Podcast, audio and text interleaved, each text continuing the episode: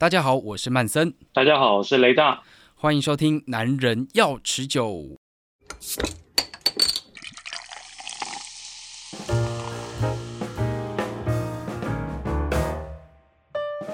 哇哦！听到这个曼森跟雷大的开场，就知道今天又要来喝啤酒了。今天的节气呢，叫做白露。我我自己看到白露也不飒飒了，因为我其实真的。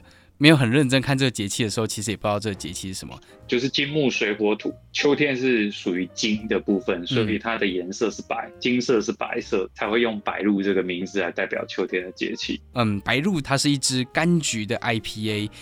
我自己第一次打开瓶盖，然后先闻，我第一个脑袋中的印象就是那个，你知道便利商店都会有那种柳橙果汁，有没有？就是大概真的很浓郁的直接冲出来，就哇哦这。好像是新鲜果汁的感觉，喝下去的味道也一模一样，就是新鲜果汁带了一点 IPA 的那种苦味，但是呢，那苦味也不会太苦，因为你的那个嘴巴的味觉都会被这个很浓的这个柑橘味道直接剥夺走了，你就好像在喝那个柑橘果汁一样，嗯、超棒的一支。可是我好奇的是说啊，为什么还会在秋天想要用 IPA 呢？IPA 感觉应该是比较夏季那里的吧？嗯。对我来说啊，就是 IPA 的苦味跟夏天这种非常热，热到就是非常口渴，其实是很能够搭配的。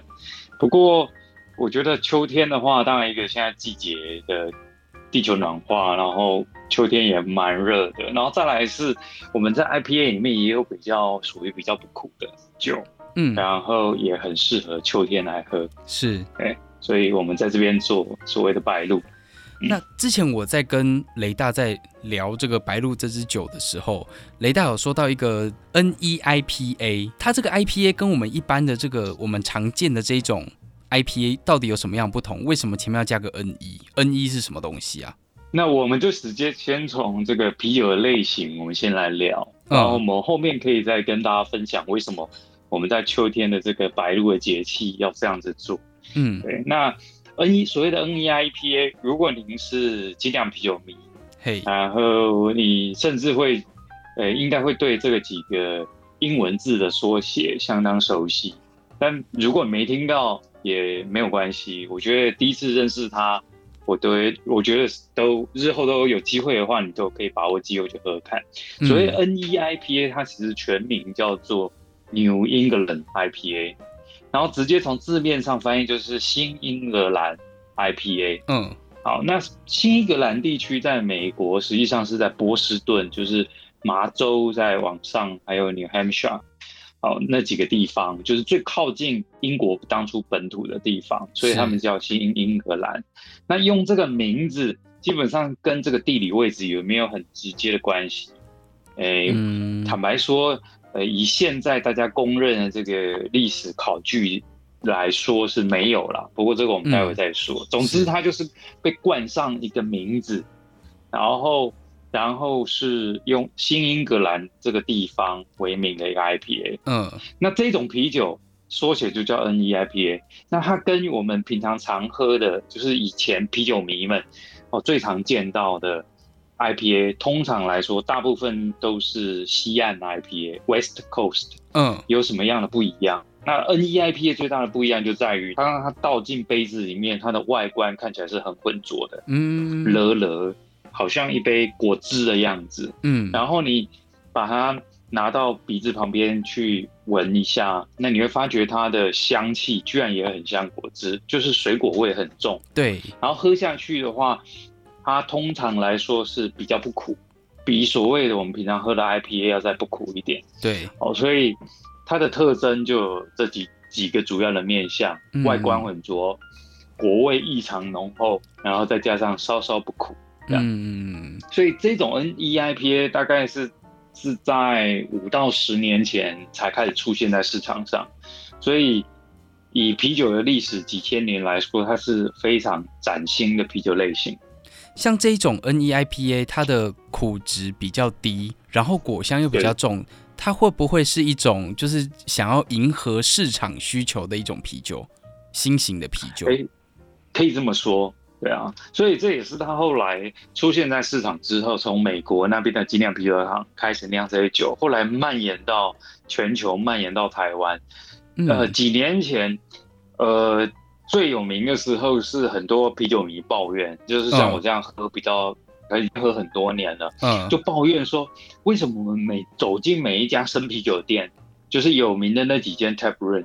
嗯，然后每次进到这些 tap room，看到那个黑板上面的酒，可能有三分之一到一半都是 NEIPA。嗯，然后平常他可能他可能这个人平常喜欢喝 stout，嗯，然后另外一个朋友喜欢喝 brown ale，嗯，然后还有人喜欢喝酸酸酸啤酒，嗯，然后刹那之间就变成这些其他酒的类型都很难找。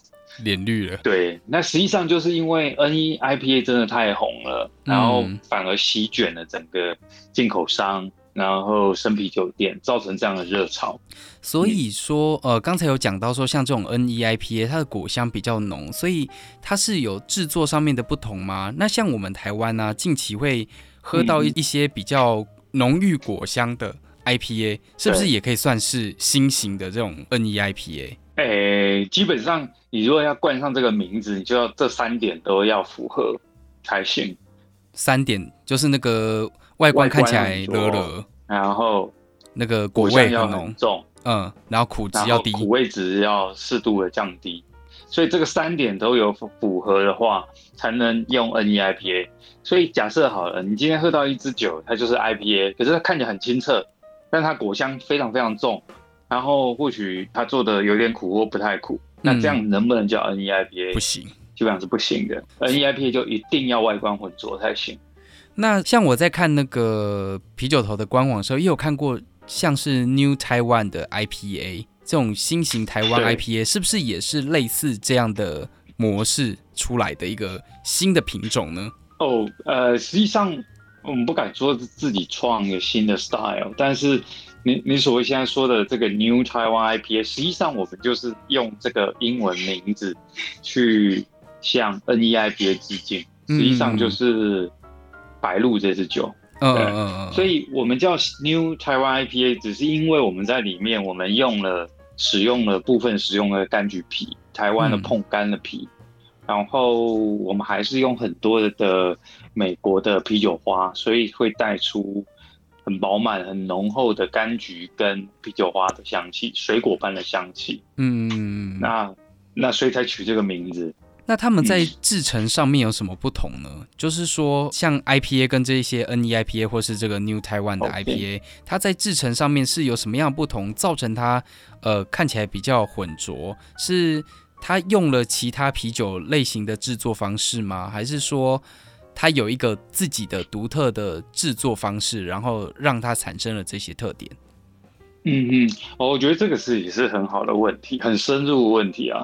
那其实它在 NEIPA 在酿造的过程之中，嗯，那有没有用一些其他啤酒酿造的方式？实际上，我觉得酿造其实是有很多技巧的。嗯、那技术。制成上面有一些是可以共通，所以你你为了这个问题，我觉得可以说，呃，可以严格上来说是有，但实际上你就把它抽丝剥茧，它其实不外乎就是会呃用了一些第一个原物料上面有可能会造成啤酒混浊的原物料，对，就是第一个是先从麦芽上面来下手，对，所以它它除了原来使用的大麦芽之外，它会用更多，呃，会。天生就已经有比较饱满的蛋白质的原物料，像是小麦，嗯，小麦天生有比较多的蛋白质，或者是说像燕麦，它也有比较多的蛋白质。那你把假设百分之三十、百分之四十的啤酒的麦芽配方，有没有换成这些谷物，小麦跟燕麦，嗯、那自然而然就会把很多蛋白质带到酒里，是会造成混浊的效果。这是第一种方式。嗯、那第二种的话，就是选择。会比较容易漂浮在酒中的酵母品系，哦、就是发酵完不会沉降下去休息，它会不断的飘在酒里的这种酵母。那用这样子的酵母，也可以造成部分混浊的结果，所以它是加成的。可是这样的话，不是就好像是在吃果粒一样吗？嗯、如果酵母漂浮在中间的话，对啊，还还可以强调有特别的营养疗效，这样，对啊，对身体美养颜美容有帮助。但这胡烂的啊，这不是真的啦。呃，所以会类似这样子。嗯，那不过我相信曼森你一定有喝过啦。对啊，只是因为酒的名字真的太多，有一些酒也不会自己一直挂说它是 NEIPA，有时候就是酒名而已。嗯，对啊。不过这三五年来，所谓的这个市场上泛滥 NEIPA 的泛滥，实际上也造成很多反思啊。泛滥是指？太多人在做这一款 IPA 了吗？尤其是太多进口商都在进这个 IPA，所以像我，因为我们我在东吴上课嘛，那每一期的上课我必须要准备很多各式各样的类型，所以有时候我会跟进口商小小抱怨一下说，说啊，你们的现在酒单，因为它能够进口的品相差不多就是基本上固定的，对，因为你你公司的规模是。是差不多的嘛，你并不是因为这个很红就增增了很加了很多人，嗯，那你能够储存的仓库也是差不多那样子，除非你赚大钱，那你可以卖到的通路基本上，bottle shop 你可以卖到的生啤酒店其实也就基本上差不多，嗯，那你今天你把 NEIPA 的品项增加到十样，那实际上你第一个进口商在做就是压缩其他的类型，进口的类型，嗯。总量是一样的，但是品相就其实是变少的。对我我要上课的人来说就很痛苦，因为有一些酒的 style 就比较不好找。嗯，没错。嗯，所以说像这种 NEIPA 在台湾真的有那么的流行吗？它可能在国外造成轰动，但在台湾的市场，雷大你觉得有很吃 NEIPA 这个这一块吗？有啊，其实有哎、欸，对，大家很爱这种酒，我觉得。你刚才前面说的也没有错，就是基本上我觉得它是为了因应市场需求，需要是消费者需要买到一杯酒，虽然花比较多钱，可是我要一闻就跟传统的百威啊、海尼跟、台啤很不一样，嗯，然后喝下去果香很厚厚重，然后又不会太苦，嗯，所以其实台湾其实大概两三年前。嗯，到现在我觉得都是 NEIPA 都很吃香的，对，所以应该是我太入门了啦，所以我很少去分别这个其中的不一样，但我尽量都是挑那些中规中矩的，因为我觉得要从最基本的这个体型先认识以后，才能去往外面延伸。喝起来才会知道要怎么分别，这样。那我们刚才讲到这个 IPA，它是柑橘的哦。那其实也蛮好奇，就是说之前在做这个茉莉花的时候，都会有一些挑选的过程。那这个柑橘呢，我我其实脑袋一直在想哦，就是如果我把这个柑橘皮丢进去，那会不会整桶其实都是那个柑橘刺刺的那个油的味道，柑橘油的味道？然后呢，整桶啤酒其实就没有办法有它原本想要的这个感受了。哦，对啊，实际上我觉得啤酒酿造里面，对于呃其他添加进去会带来香味或者是特别风味的原物料，这些所谓香料类型的添加物来说，嗯、其实有一句名言啊，就是说，哦、当你很明显的喝出来是什么的时候，就代表你加太多了。哦，所以说，实际上如何控制？这个柑橘皮的用量，我觉得这是第一步很重要的一件事情。嗯，那打开瓶子会闻到浓浓的，或是啤酒倒到杯子里面会闻到浓浓的柑橘味。其实那个柑橘味不完全是来自于柑橘皮，其实酿酒师又在玩一个味觉上面、嗅觉上面的有趣的魔法，不是实验这样子。嗯，所以它有一部分是来自于柑橘皮，但是也有一大部分是来自于啤酒花。我们选择特别的品种的啤酒花，可以产生出类似柑橘的味道。那如此一来，就会让柑橘的用量下降，然后你的精油的味道才不会那么样的突出，嗯，造成喝起来就不舒服。那在柑橘上面，你们会刻意的去挑选什么样的品种来做你们这一支啤酒白露的呃使用的这个味道吗？我我们实际上试过很多。不同的柑橘，嗯，那最后我们选的是台湾的碰柑。哦，哦，就是在秋冬之后才会有的，嗯，那因为要用到皮的部分，所以我们实际上是要挑选有机的，不使用农药的，然后丑一点没关系，是，我们要的皮，当然第一个是要好剥，嗯，因为不然的话，我们也有试过茂谷柑。嗯，但是一共我觉得茂谷柑味道也很也很棒，可是难剥再加茂谷柑的的价格高很多。是，那碰柑的话是所有的剥皮去皮最方便的柑橘类品种，嗯、然后味道也可以呃也很好，有很饱满的台湾风味，所以我们最后是用碰柑来做这次这个白露的主角。那碰柑拔完以后，里面的果肉怎么办？诶、欸，就冷冻在冷房啊，然后想要榨汁的时候就觉得拿来榨来喝一下。所以所以这个果肉就不会用到，就变果汁，然后你们用到就只有这个柑橘皮。没错没错。嗯好，今天在这节目里面介绍这个新形态的 New Taiwan IPA，向这个 NEIPA 致敬哦。